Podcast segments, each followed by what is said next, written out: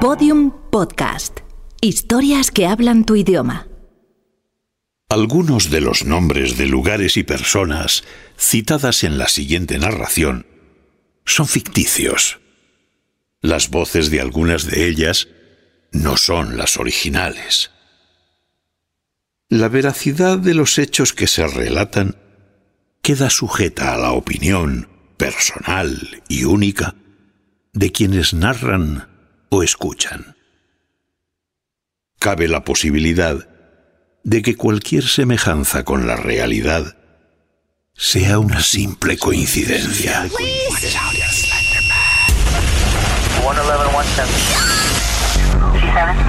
We don't want to do anything to scare your children. That's the last thing we want to do. We don't want to scare anybody.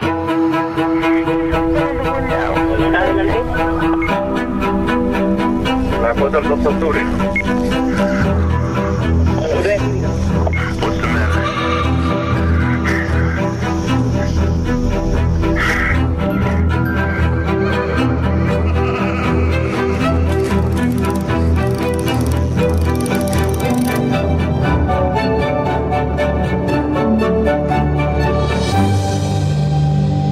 Leyendas urbanas.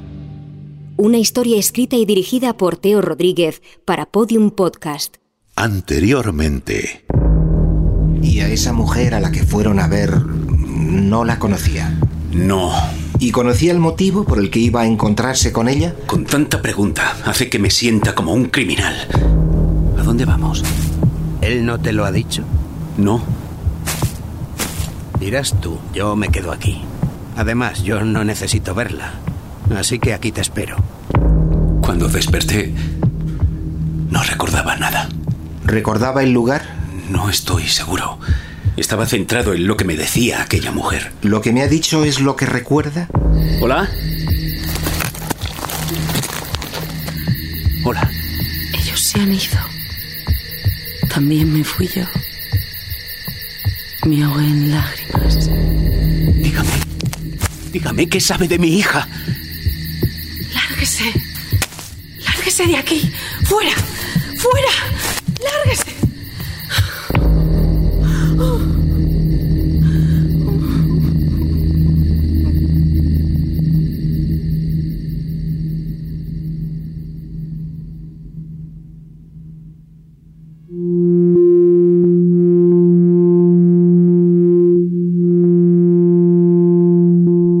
Episodio 7. La chica de la curva. Los locos siempre están seguros de que están bien. Solo las personas sanas están dispuestas a admitir que están locas. Nora Ephron.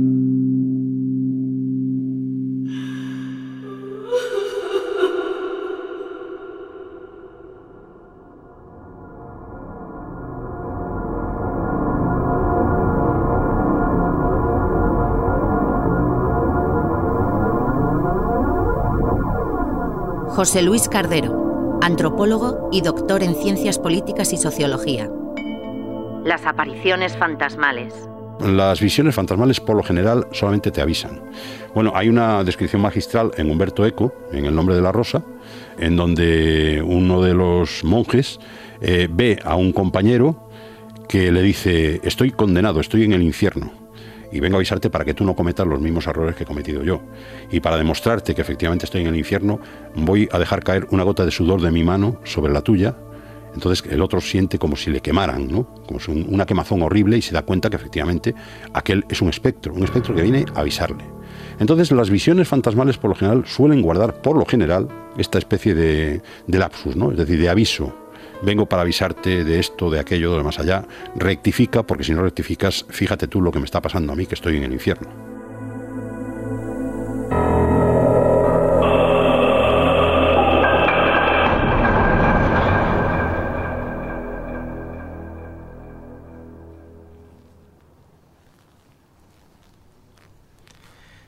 Vamos con la mujer de la carretera. ¿El hombre de los sueños le habló de ella? No directamente. ¿Qué quiere decir? Me habló de otras personas, de pérdidas. ¿De muerte? seres queridos? De seres queridos. ¿Cómo se encontró con ella? ¿Piensa que le voy a contar algo diferente a lo que ha escuchado en la grabación?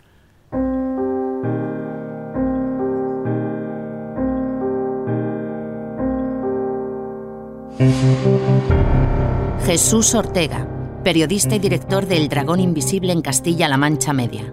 La carretera como elemento misterioso.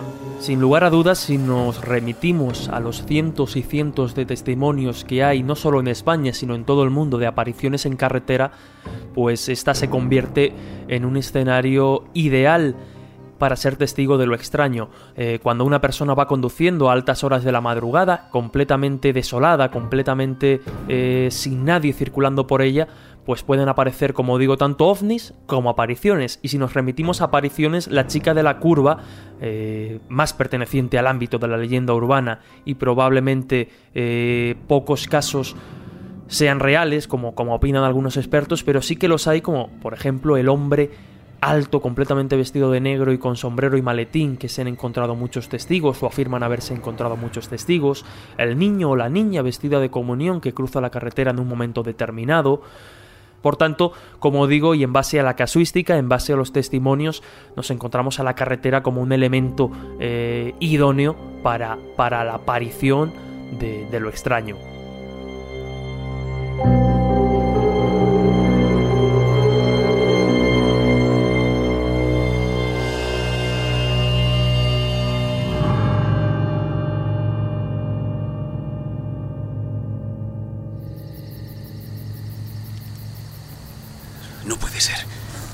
Salido del coche, he cruzado la arboleda y... Mírame, no te has movido de ese asiento. Sí, sí, es cierto que hablamos de una mujer, pero todavía no has estado con ella. Ahora arranca y vámonos.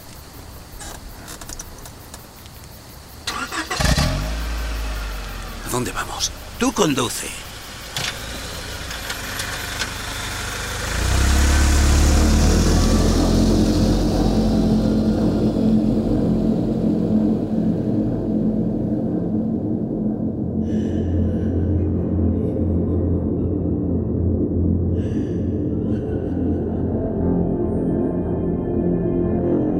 Figura irreal, imaginaria o fantástica, y normalmente incorpórea, que alguien cree ver, especialmente imagen de una persona fallecida que se aparece a alguien.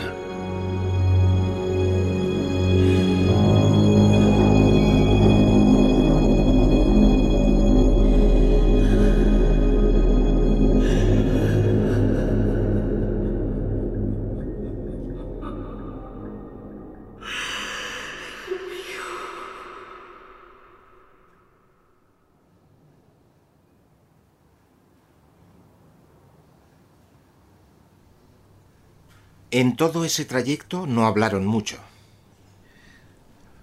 No tendríamos nada de lo que hablar. No lo sé, quizás la curiosidad. Siguió sus órdenes. ¿Lo hacía por su acompañante o por el hombre de los sueños? Lo hacía por mi hija, por nadie más.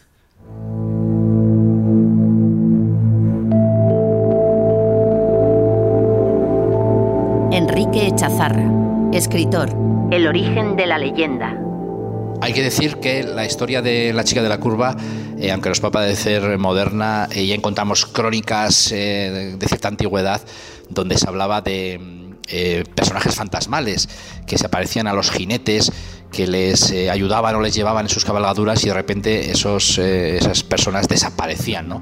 Entonces es una variante más antigua de, de- la chica de la curva que ya se daba en, en otras épocas.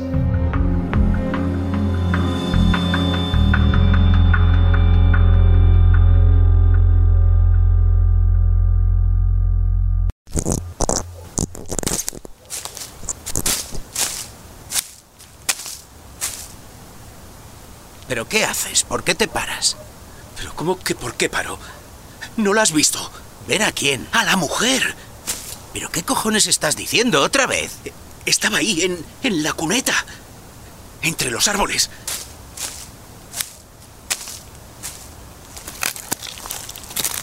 ¿Dónde vas? Espera, ¿dónde vas?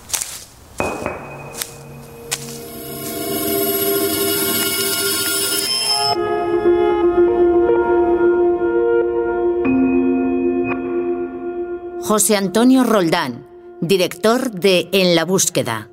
La figura de una mujer con un halo de misterio, si tenemos un elemento femenino y encima presuntamente fantasmal, se establece automáticamente en la narración un diálogo explícito entre lo consciente y lo inconsciente, lo real y lo irreal. Y a la vez podemos ver proyectados en esa figura todas nuestras inseguridades y hacernos brotar muchos de nuestros miedos, alguno de ellos incluso que a lo mejor ni somos plenamente conscientes de tenerlos, pero sí que nos atenazan a la hora de realizar algún tipo de empresa en nuestra cotidianidad.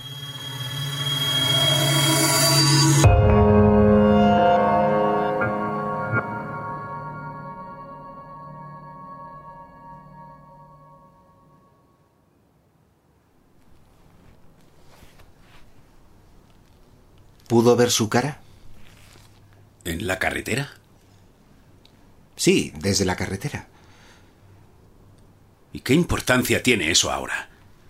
Simplemente pregunto. Usted nunca pregunta por preguntar. Y usted siempre encuentra segundas intenciones. ¿Qué quiere escuchar? ¿Que era la misma mujer? ¿Quiere que se lo diga para que siga pensando que estoy loco? No he dicho que esté loco. Tampoco lo pienso. Ya, claro. Por eso estoy sentado aquí.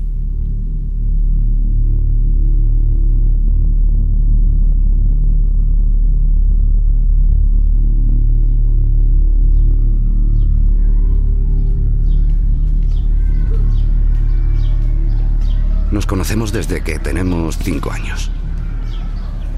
Cuando pienso si está loco o no, no lo sé. Pienso muchas cosas. Yo puedo hablar de Lorenzo, del niño con el que crecí y del padre que conozco. Ninguno de los dos está loco. Del resto no puedo decirle nada, no los conozco. Pasó lo que pasó. No se deben buscar causas o justificar nada. Los hechos están bastante claros, al menos es lo que yo pienso. Y me duele. Aunque bueno, lo que piense yo a estas alturas no va a arreglar nada. Todo esto es una putada. Una auténtica putada.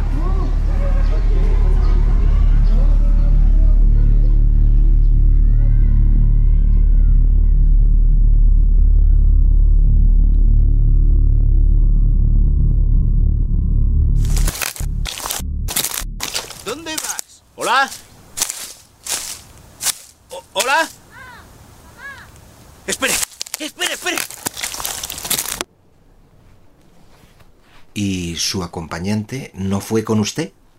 No. Yo corrí hacia el bosque. Pensó que le haría caso. ¿Qué hizo entonces? La mujer se metió entre los árboles. Creo que antes se giró hacia mí. No estoy seguro, pero creo que quería que la siguiera por algún motivo. ¿Y a continuación? Dejé la carretera.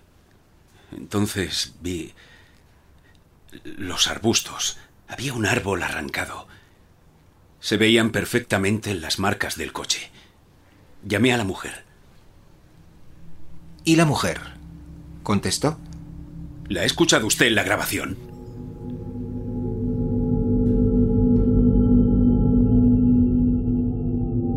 David Moulet, periodista y director de Tras los Límites. La historia por lo general suele ser eh, así, ¿no? Una persona, un joven, va conduciendo su vehículo, el, conductor de repente ve a una mujer que está eh, en la carretera y decide eh, parar, recogerla para llevarla a algún sitio y cuando llevan pues unos un, un tramo recorrido, al pasar por alguna curva, pues la chica le dice al, eh, al conductor que en esa curva ella murió y luego de repente desaparece. ¿no? Versiones hay muchísimas, pero yo creo que es eh, una de las leyendas urbanas más conocidas, si no, decir, no decirla la más conocida, me parece.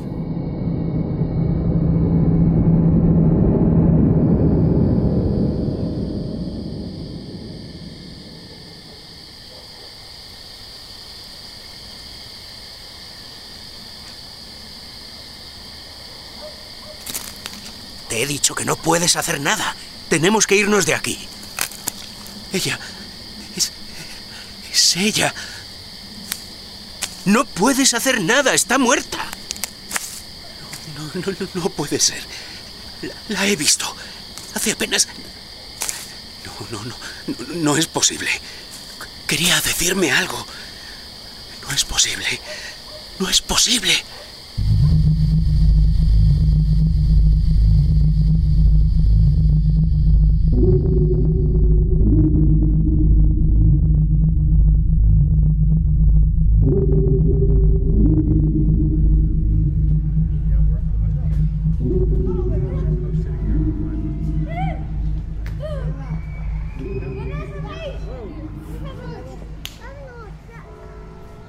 Posible. No es posible. Era lo único que repetía. Había veces que estaba callado y comenzaba a decirlo. No es posible. No es posible. Pero sí. Sí lo era.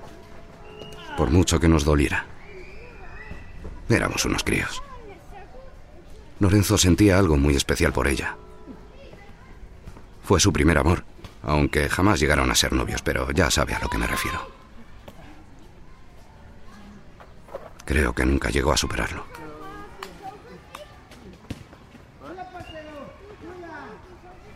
Es curioso que ahora, después de todo lo que ha pasado, después de largos silencios, mire a mi mujer y le diga, no es posible, no es posible.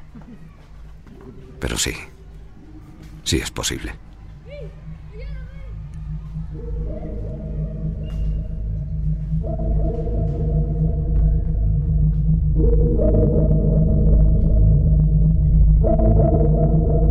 Única posibilidad de descubrir los límites de lo posible es aventurarse un poco más allá de ellos, hacia lo imposible.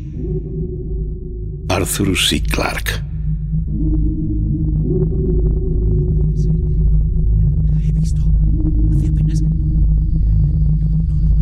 No, es posible. No es posible. No es posible. Debo regresar a la casa. ¿Qué cojones estás diciendo? Ya te ha dicho lo que tenía que decirte. Ya tienes la muñeca de tu hija. Ya sabes lo que tienes que hacer con ella.